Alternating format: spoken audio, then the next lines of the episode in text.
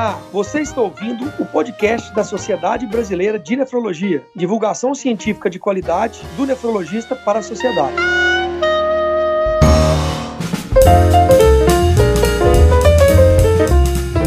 Olá, ouvintes! Você está no podcast da Sociedade Brasileira de Nefrologia. Eu sou o Daniel Calazans, vice-presidente da SBN, e hoje falaremos sobre doença renal crônica. Você sabia que aproximadamente 10% da população possui algum grau de acometimento renal? Dados recentes do Censo da Sociedade Brasileira de Nefrologia estimam que mais de 140 mil pessoas fazem diálise no Brasil. 93% desses fazem hemodiálise e pouco mais de 7% diálise peritoneal e a cada milhão de pessoas, 665 fazem diálise. É uma prevalência baixa ainda comparada com países desenvolvidos. Agora, dia 11 de março de 2021, convido você a conhecer o Dia Mundial do Rim. O Dia Mundial do Rim é um momento importante para a conscientização da população sobre doença renal crônica e como pano de fundo, o foco principal da campanha é o cuidado com o paciente com a doença renal crônica e mostrar para eles que é importante e possível viver bem com a doença doença. O Brasil se posiciona como o principal país no número de atividades mundialmente. Ano passado foram mais de 710 ações capitaneadas pela SBN e esse ano existem ações previstas para todo o Brasil. E para falar sobre doença renal crônica, prevenção, diagnóstico e tirar todas as suas dúvidas, temos o prazer de contar hoje com três brilhantes membros do Departamento de Epidemiologia da Sociedade Brasileira de Nefrologia: doutora Giane Mastroianni, doutor João Egídio, doutor Marcos Bastos. É uma satisfação muito grande participar de vocês esse, nesse momento e gostaria de deixar para que cada um pudesse se apresentar, falar de suas qualificações e principais atividades. Muito obrigado a todos. Olá, meu nome é Giana Mastroianni Christen, eu sou atualmente a diretora da, eh, do Departamento de Epidemiologia e Prevenção da Doença Renal é, da Sociedade Brasileira de Nefrologia. Eu atuo como professora de nefrologia da Unifesp e tenho essa, essa tarefa de atuar na prevenção junto à Sociedade Brasileira de Nefrologia. Eu sou João Egídio, sou nefrologista em São Paulo, sou professor livre docente na Universidade de São Paulo, trabalho na chefiando o serviço de nefrologia, diálise e transplante do Hospital Beneficência Portuguesa de São Paulo, participando já há três décadas da Sociedade Brasileira de Nefrologia e da Regional de São Paulo da SBN, e hoje é um prazer estar aqui conversando com todos vocês. Eu sou Marcos Bastos, eu sou professor titular de nefrologia da Universidade Federal de Juiz de Fora, membro do Departamento de Doenças Renais e Epidemiologia da Sociedade. E nos últimos anos é, eu tenho me dedicado é, à inserção do ensino da ultrassonografia na graduação médica, naturalmente com especial foco na nefrologia. E também ainda mantive um vínculo com a prevenção da doença renal, que é uma, um, um aspecto importante que me fascina e espero então a gente poder discutir mais sobre é, esses tópicos no nosso podcast de hoje.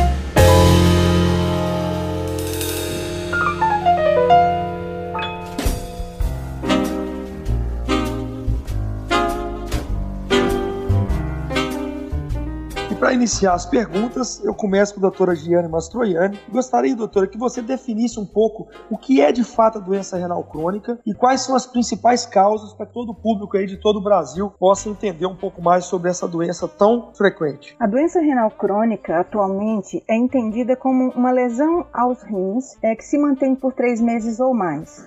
É uma definição bastante abrangente, é, inclui doenças como as glomerulopatias, a nefropatia diabética e muitas outras. E essa definição, assim, tem a intenção realmente de é, permitir o diagnóstico precoce da doença renal.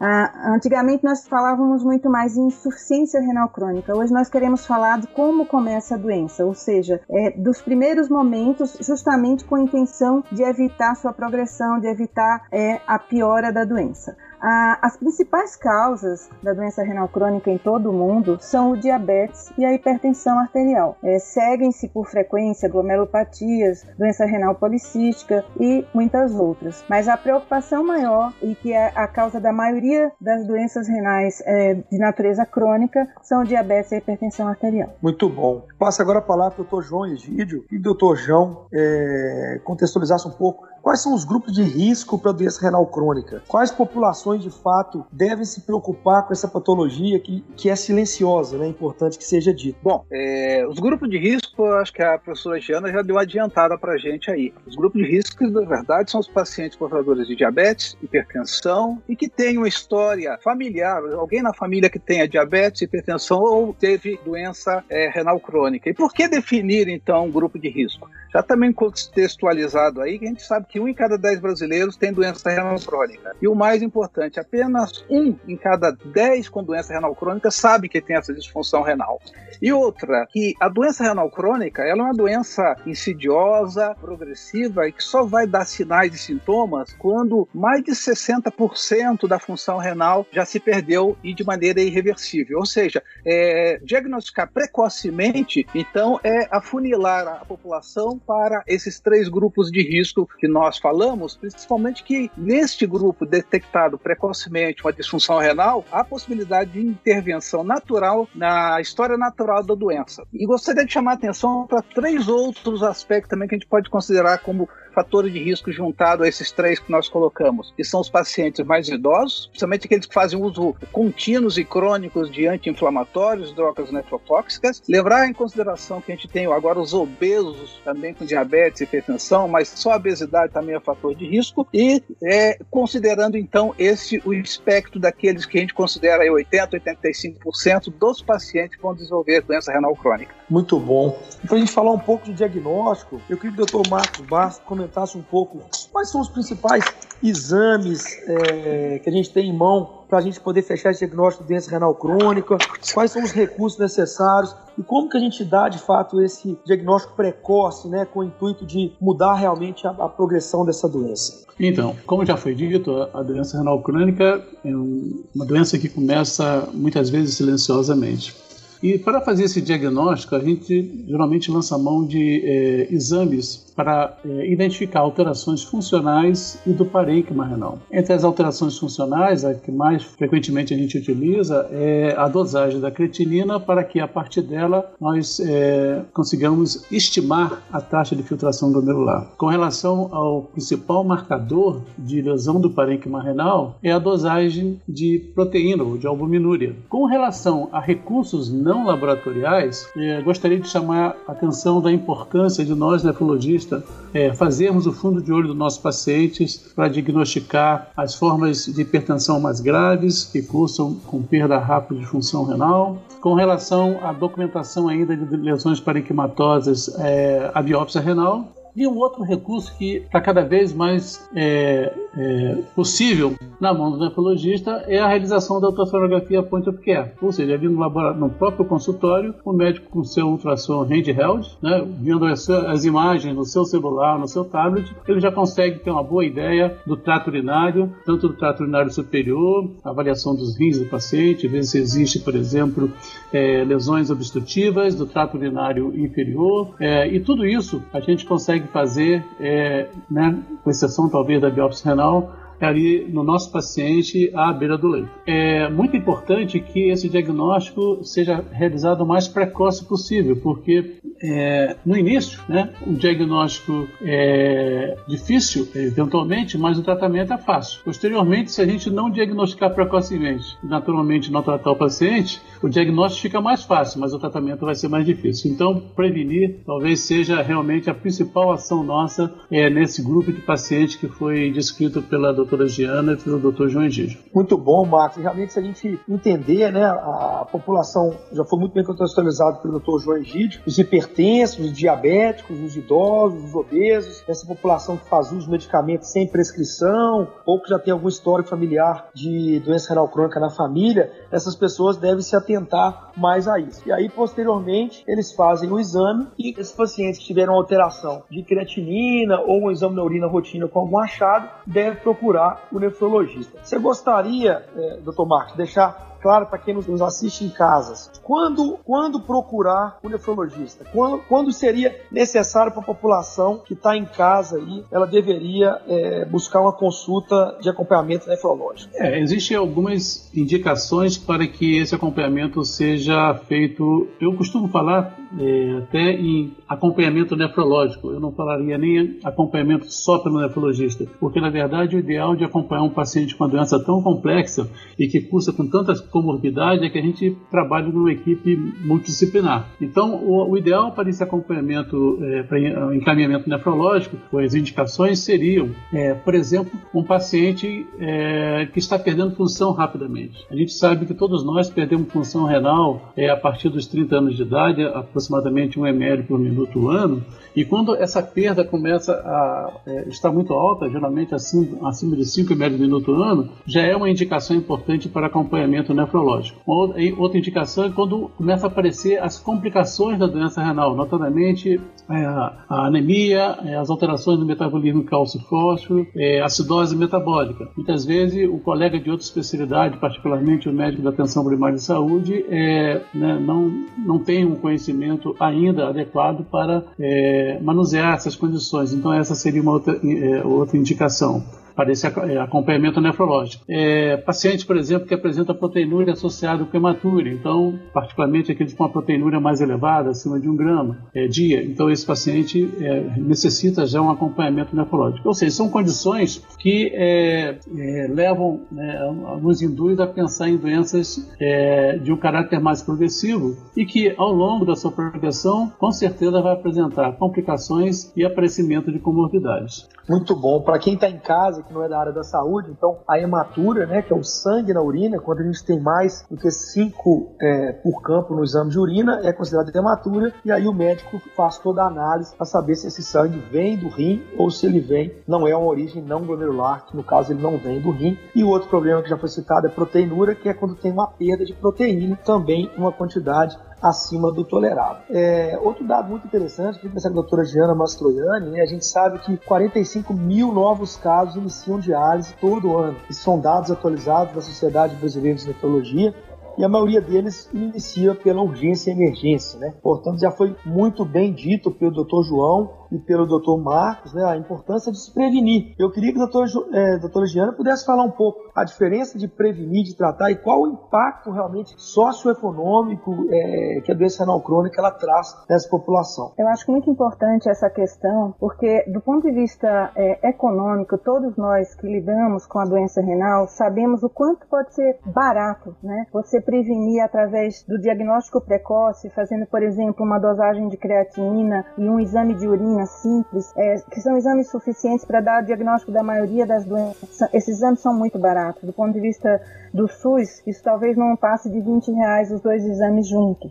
É, por outro lado, é, se você vai fazer um tratamento da doença renal já instalada, é, nós teremos uma, é, o paciente com doença renal crônica em tratamento conservador, usando medicamentos, muitos medicamentos, isso é um tratamento caro, por anos muitas vezes. Por outro lado, diálise e transplante são sabidamente tratamentos extremamente caros. Então, a comparação de um diagnóstico precoce, um paciente que pode é, fazer o seu diagnóstico na própria UBS e o tratamento especializado, seja o tratamento conservador para um paciente com doença renal crônica, seja a diálise ou o transplante, é, é assim, é, realmente é uma distância muito grande. Do ponto de vista de números, de, de, de, de custo para a sociedade, para os governos, para todos nós, é, é, muito grande. Então, se nós tivermos a, a facilidade de fazer o diagnóstico precoce, a, a, além dessa questão econômica, que é muito é, visível, é, nós temos também como melhorar a qualidade de vida desse indivíduo. Muitas vezes, quando você faz o diagnóstico precoce, o tratamento permite interromper ou pelo menos lentificar a progressão para as fases mais avançadas de doença renal. Então esses são elementos que não se pode deixar passar. Né? Se você pode evitar que uma pessoa tenha uma doença mais grave, que evitar que ela é, perca qualidade de vida, é, que sua vida seja abreviada, isso não tem preço. O outro, outro aspecto é, que representa um impacto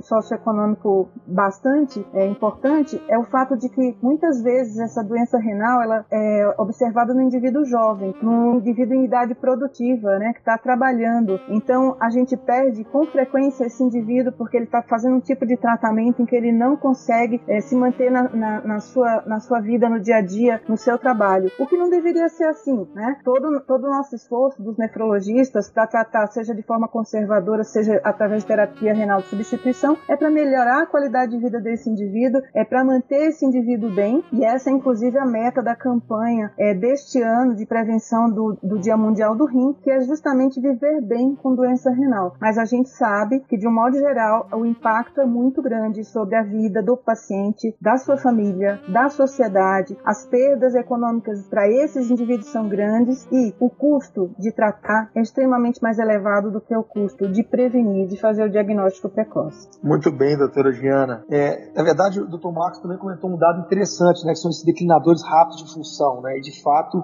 é, a, doença silenciosa e muitas vezes se manifesta nos estados mais avançados. Então, realmente, é, isso dificulta também muito essa prevenção. Né? Queria que o doutor João Egídio comentasse um pouco quais são as principais complicações da doença renal crônica. Né? Já falou um pouco sobre anemia, sobre a doença óssea, mas se ele puder explicar de forma mais geral, para que quem está em casa nos, nos, nos escute e entenda. No que se diz respeito aos impactos, às complicações da doença renal crônica, a gente pode é, subdividir do, em dois cenários. O cenário que é mais discutido, e inclusive a professora Giana e o professor Marco já deu uma adiantada, é o cenário do paciente nas fases mais avançadas da doença renal crônica e às vezes já em tratamento dialítico. Para esses pacientes, o impacto em termos pessoal, uma coisa que a doutora Giana falou com muita qualificação, que é a qualidade desses, de vida desses pacientes é extremamente reduzida e o pior, esse comprometimento da qualidade de vida, ela se estende àqueles pacientes que conseguem realizar um transplante de rim. O transplante de rim melhora a qualidade de vida, mas jamais leva os indicadores de qualidade de vida àqueles vistos na população geral. Então, é, para o paciente, o impacto é muito grande, incapacitação para diversas tarefas, é, do ponto de vista profissional, ele acaba tendo que se afastar do seu emprego, são fragilizados, e mais importante que a gente tem que enfatizar também, é, é esta, esse impacto se estende à família e os seus amigos. Paciente na família, como de família em hemodiálise, é muito triste, porque praticamente é, os entes queridos são envolvidos físicas e psicologicamente com a doença deste paciente. E para a sociedade, a doutora Giana já começou a adiantar, tem um impacto muito grande, ou seja, pega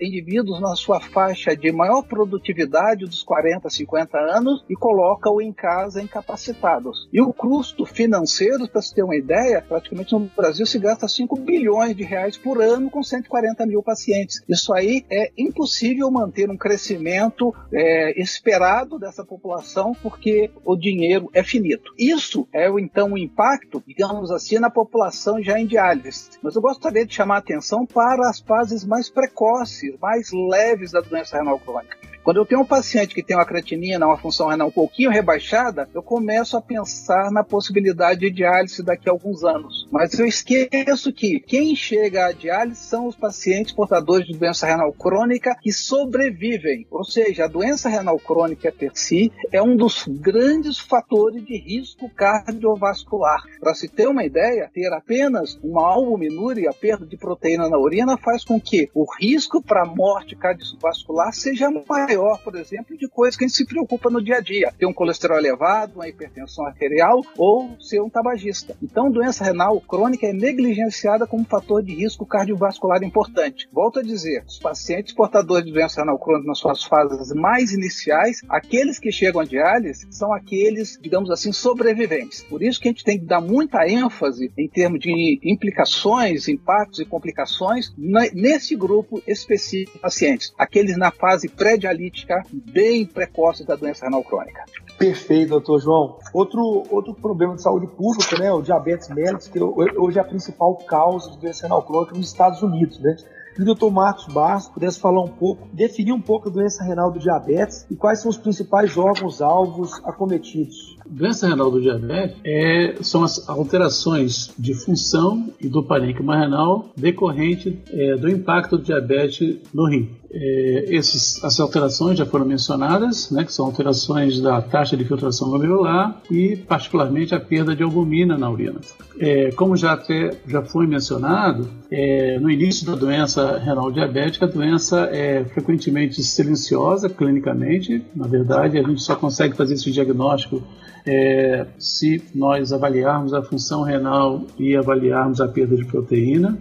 Lembrar que, é, particularmente no diabetes com comprometimento renal, existe uma distinção nessa avaliação é, se o paciente é diabetes, é, apresenta diabetes tipo 1 ou tipo 2, porque no diabetes tipo 1, geralmente se é, recomenda fazer essa avaliação a partir é, de, 5 anos, de 10 anos de evolução do diabetes e, particularmente, quando o paciente já apresenta retinopatia diabética. Por outro lado, nos pacientes com diabetes tipo 2, quando a gente não consegue determinar exatamente quando que começou o diabetes, a recomendação atual é que a gente pesquise nesse paciente é, o comprometimento funcional e parenquimatoso. O professor João Gira acabou de comentar, e eu sempre comento isso com nossos alunos e residentes, de que é, o nosso paciente, quando passa da, do tratamento conservador para hemodiálise, significa que isso foi um sucesso no controle do nosso paciente. Que, como já foi mencionado, é, esses pacientes têm mais chance de morrer do que ir para a diálise. Eles fazem isso por doença cardiovascular. A doença renal crônica é o maior fator de risco para doença cardiovascular. E se nós considerarmos que praticamente 50% dos nossos pacientes renais crônicos são diabéticos, nós podemos ver a dimensão, então, da associação dessas duas condições. É, quanto à questão do controle né, dos, dos, dos, órgãos que são acometidos, né,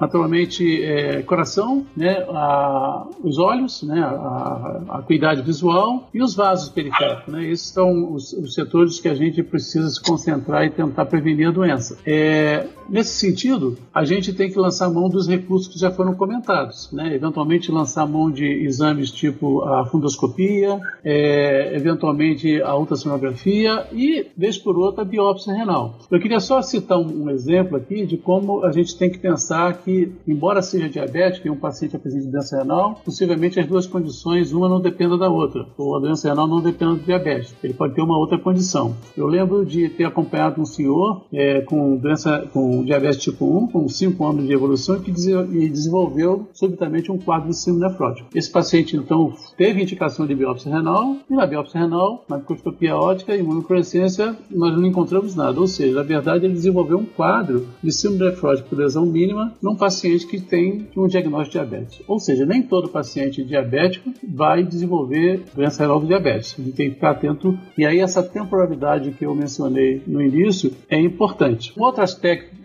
que é menos comum, mas é relatado, é o fato do paciente ter doença renal é, diabética sem albuminúria. Né? Isso é uma situação é, mais difícil clinicamente e, nesses casos, o diagnóstico só é confirmado quando se realiza a biópsia renal. Com relação às medidas de prevenção desse paciente, o que a gente precisa controlar, é controlar muito bem o diabetes, controlar a pressão arterial, é, utilizar as drogas, as, drogas, as medicações que é, bloqueiam o eixo renina-angiotensina e, mais recentemente, o que tem sido também recomendado de maneira muito enfática é o controle de acidose metabólica. Então, esses talvez sejam os principais é, ações é, no manejo do paciente para que a gente é, é, estabilize é, a perda de função renal no paciente com doença renal diabética. O doutor Marcos Bastos, você tem se destacado muito aí no, no ultrassom point of care, né? Você tem feito ótimas palestras aí a nível Brasil. Eu queria que você falasse um pouco como você tem utilizado o ultrassom na sua prática clínica diária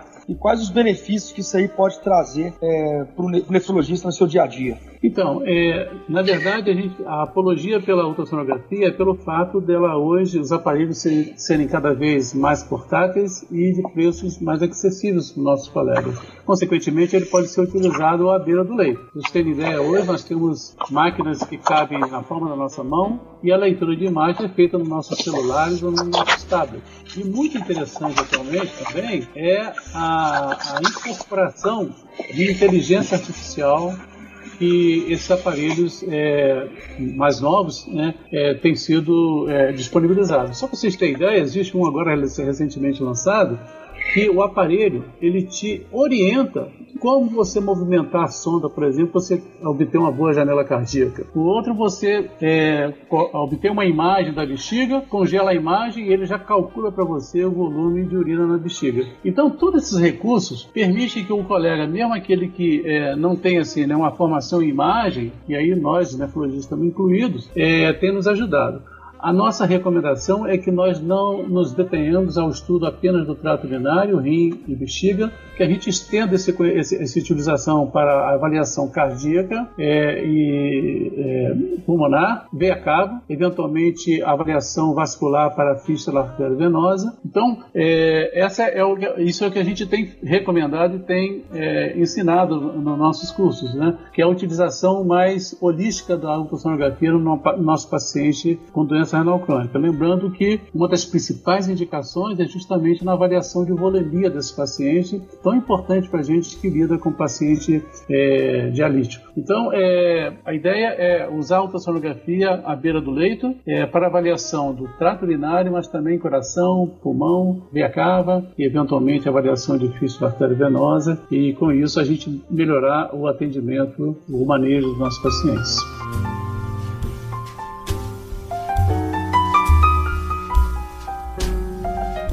Muito bem. Queria perguntar para o doutor João Egídio se ele pudesse explicar para quem tem em casa, nossos ouvintes, é, quais são os estágios da doença renal crônica e nas fases pré-dialíticas, qual é o momento de se iniciar as modalidades e quais são as modalidades disponíveis aí para os pacientes renais crônicos avançados. Conforme nós já conversamos e também abordado pela professora Giana e professor Marcos, a doença renal crônica ela tem uma história natural na linha do tempo. Ou seja, durante uma boa parte em que vai havendo perda de função renal, o paciente é totalmente assintomático. Somente naquelas fases mais avançadas da doença renal crônica é que começam a aflorar as principais sintomas da doença renal crônica, como anemia, hipertensão, edema. Pois bem, houve um consenso mundial que teria que dar uma ênfase a todas essas fases da doença renal crônica, dividindo-as de tal forma que eu poderia, em cada uma das fases, preconizar um foco terapêutico. Então, a doença renal crônica, de acordo com a taxa de filtração glomerular para o leigo, o percentual de função renal que o paciente tem, ele é estratificado em seis estágios, que vão desde aqueles estágios iniciais, em que a perda de função renal ainda praticamente não existe, até aquelas fases mais avançadas, quando já está na incapacidade do rim de manter a vida do paciente.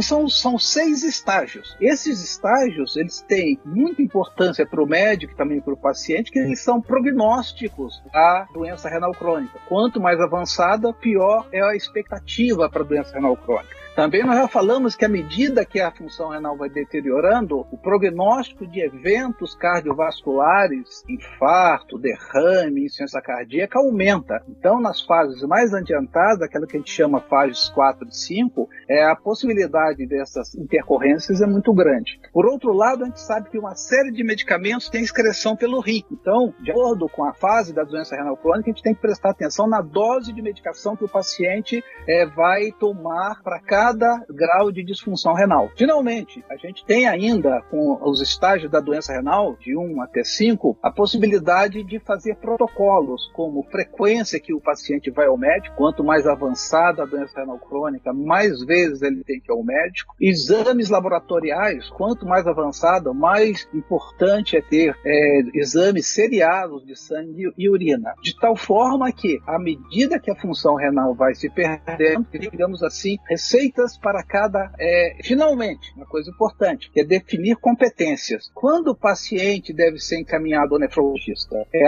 um certo consenso mundial que quando a função renal estiver menos que 30%, está na hora de ir para o nefrologista. É claro que em fases mais precoces, em casos específicos, o professor Marco já falou, teria indicação do nefrologista. E chegando ao nefrologista, já com função renal reduzida, menos de 30%, menos que 15% de função função renal, vai dar ensejo ao nefrologista, à equipe multidisciplinar, junto ao paciente e seus familiares, definir qual a estratégia de terapêutica quando, digamos assim, a função renal é tão baixa que não garante a vida do paciente. Então, temos que utilizar as terapêuticas de substituição renal. No Brasil, 90% dos pacientes que chegam a essa fase, eles são encaminhados para tratamento por hemodiálise. Então, é hemodiálise extracorporal. O sangue é removido do, do, do paciente através de uma veia, passa por um filtro e volta ao paciente já purificado. Esse tratamento é feito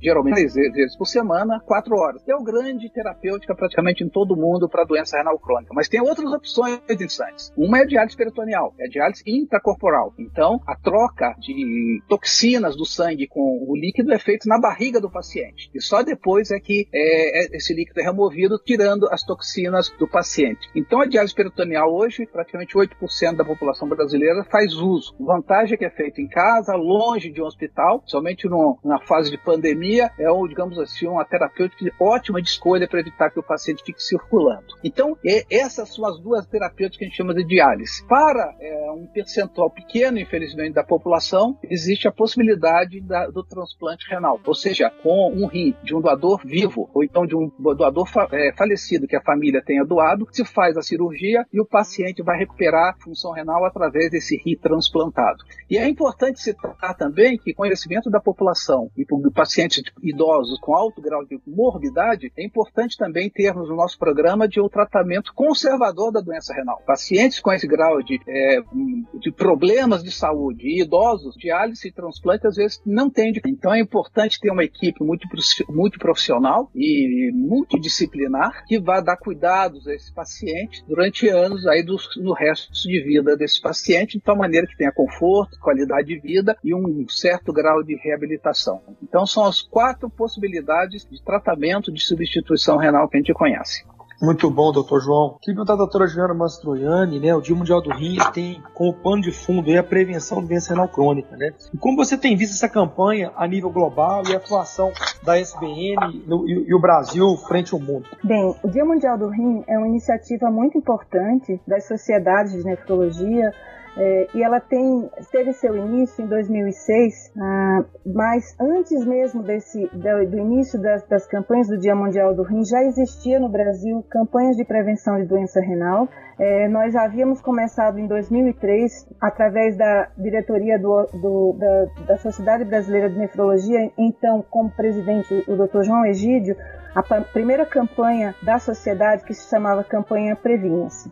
Ah, na sequência, nós fazíamos várias campanhas de rua, nós entrávamos em contato com a mídia, nós entrávamos em contato com é, os nefrologistas e outras especialidades, e na sequência, por volta de 2006, que surgiu realmente o Dia Mundial do Rim, dando uma força maior ao que já se fazia nacionalmente. E vários países têm aderido cada vez mais a cada ano a, ao Dia Mundial do Rim, com grande sucesso na divulgação do que é a doença renal e de como preveni-la. É, geralmente, a World Kidney Day lança algumas temáticas, e essas temáticas realmente são bastante interessantes, algumas delas foram voltadas para os idosos, para os diabéticos, para aqueles com doença do coração e assim por diante. Cada ano uma dessas temáticas é, é desenvolvida, chamando atenção para os grandes grupos de risco ou, ou o que se pode fazer para melhorar a vida das pessoas com doença renal ou como fazer seu diagnóstico mais precocemente. Acho importante lembrar que a, a Sociedade Brasileira de Nefrologia desenvolveu uma série de estratégias no sentido de fazer é, essa divulga,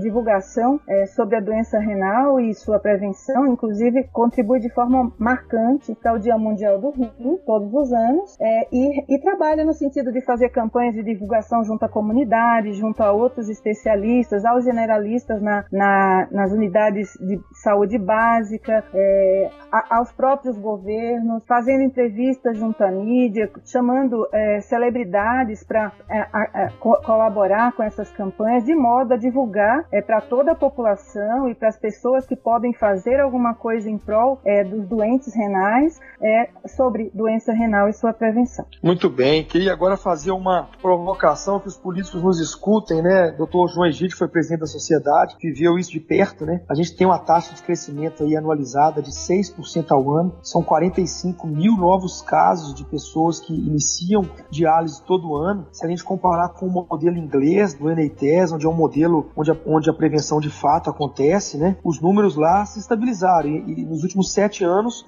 não houve aumento no número de pacientes com doença renal crônica. E a gente está bem distante disso aqui no Brasil, né? Considerando que 85% desse, dessa população é do SUS, faz é, pelo Sistema Único de Saúde, e é um, um sistema que realmente, como já foi falado do Dr. João, o custo é muito elevado, mas está muito subfinanciado, né? Então existe um subfinanciamento do setor é muito crítico. E se você pudesse dar uma sugestão para os gestores é, de saúde, qual seria a sua sugestão de política pública para que a gente pudesse focar de fato nessa prevenção da doença renal crônica? Sei que é uma pergunta complexa, mas você tira de letra isso aí. Não, absolutamente. É uma pergunta de um milhão de dólares.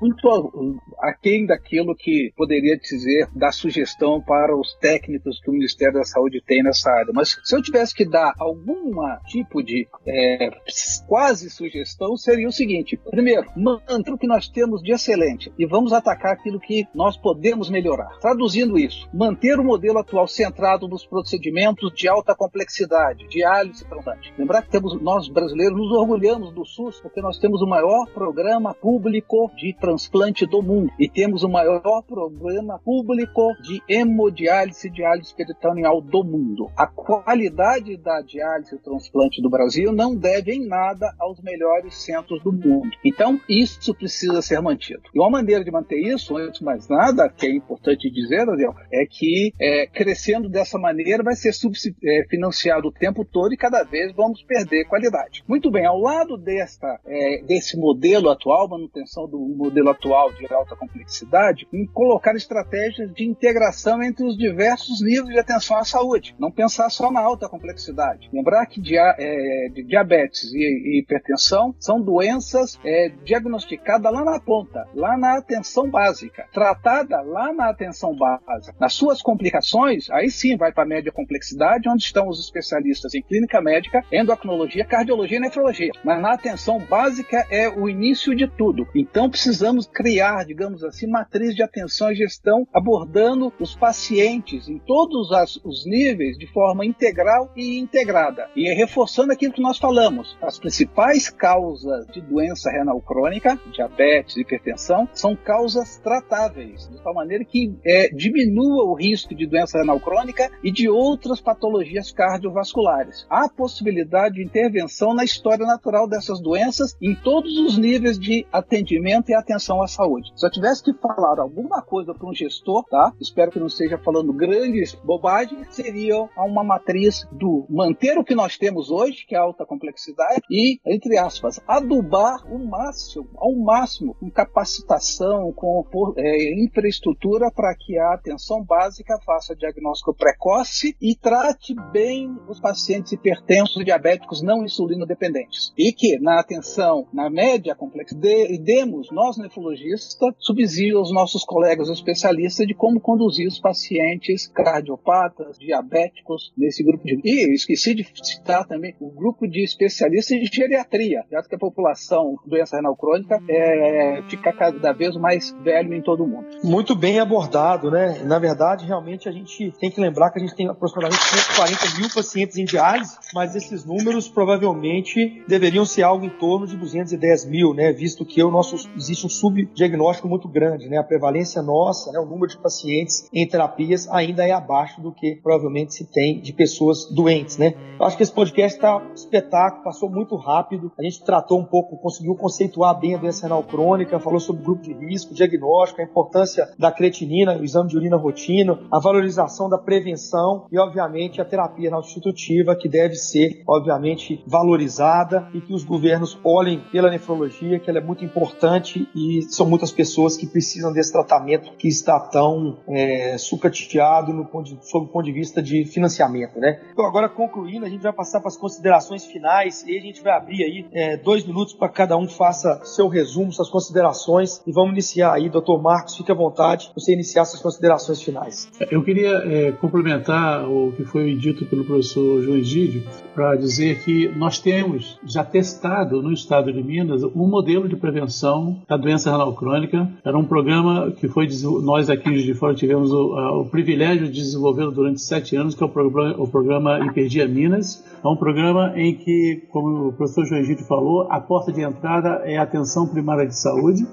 E esse paciente, então, nos era encaminhado no Centro Hiperdia Minas, ele era avaliado pelo nefrologista, pelo cardiologista, endocrinologista, enfermeiro, nutricionista, assistente social, psicólogo e farmacêutico. É, esse paciente receberia, recebia sempre um plano de manejo, era retornado para a atenção primária e por, de períodos de tempos em tempo ele voltava para nós fazermos uma reavaliação.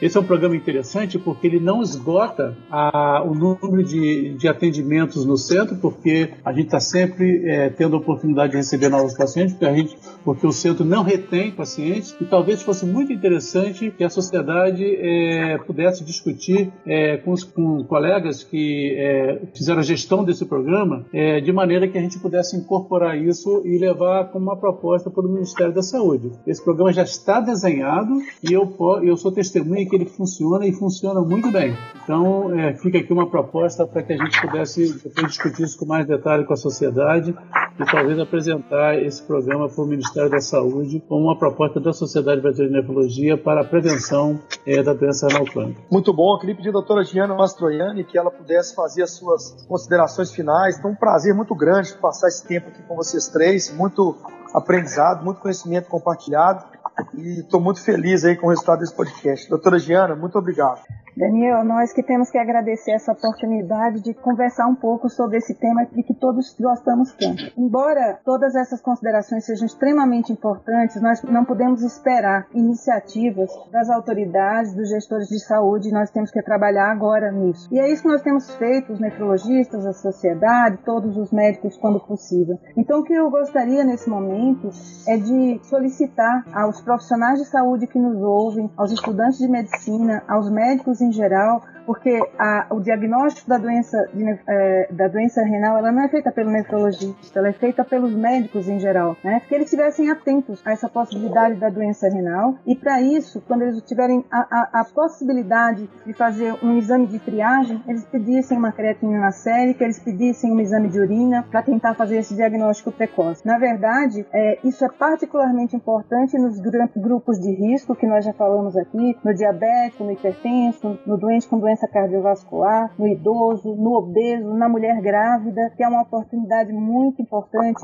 a mulher que atende a, a, na, no seu pré-natal, de fazer esse diagnóstico. E, por outro lado, olhando no, no campo privado, nos indivíduos que realmente a, é, fazem clínica privada, que no check-up que as pessoas fazem, os médicos fazem dos, dos seus pacientes, que eles incluam sempre esses exames tão simples que são a creatinina e o exame de urina, porque aí nós teremos a oportunidade de fazer esse diagnóstico precoce e saber que nós, nefrologistas, estaremos na retaguarda para discutir, para dizer qual o melhor momento de encaminhar e muitas vezes ele pode acompanhar esse paciente nas fases iniciais da doença. Então, basicamente, a minha preocupação é que, enquanto nós não tenhamos iniciativas das autoridades de saúde, nós estejamos trabalhando nas bases com a UBS, com o médico generalista, com o geriatra, como já foi comentado, e agora, inclusive, com os estudantes de medicina, para que a gente não tenha que corrigir erros no futuro. Então, essas são as minhas expectativas e considerações finais. Agradeço a oportunidade. Muito bom, doutora Giana, e que a gente consiga né, fomentar a prevenção e também olhar para a terapia substitutiva que está há tantos anos aí realmente precisando de um socorro do, das entidades públicas. Né? Vamos finalizar com o doutor João Egídio.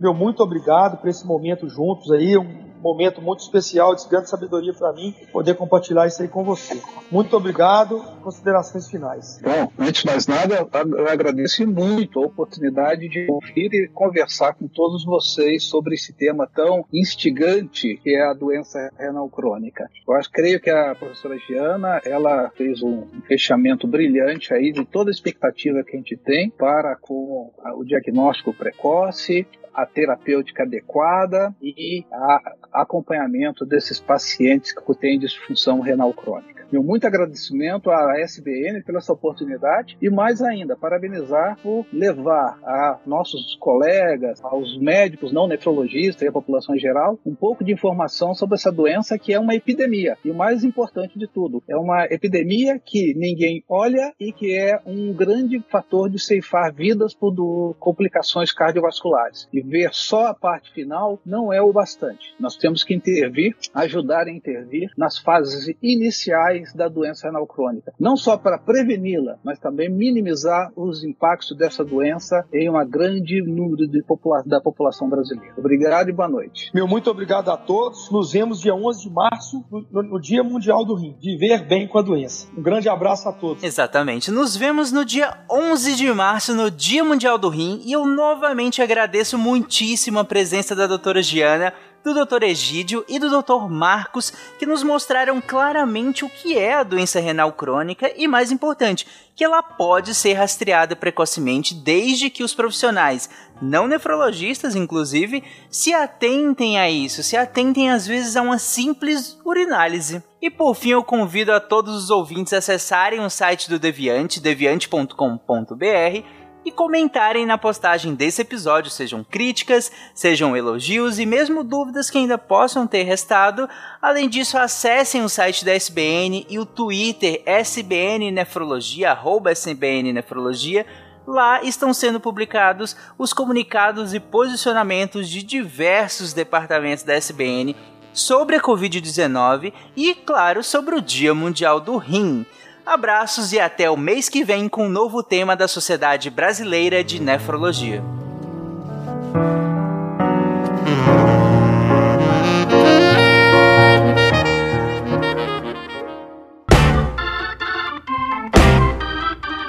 Você ouviu o podcast da SBN, Sociedade Brasileira de Nefrologia.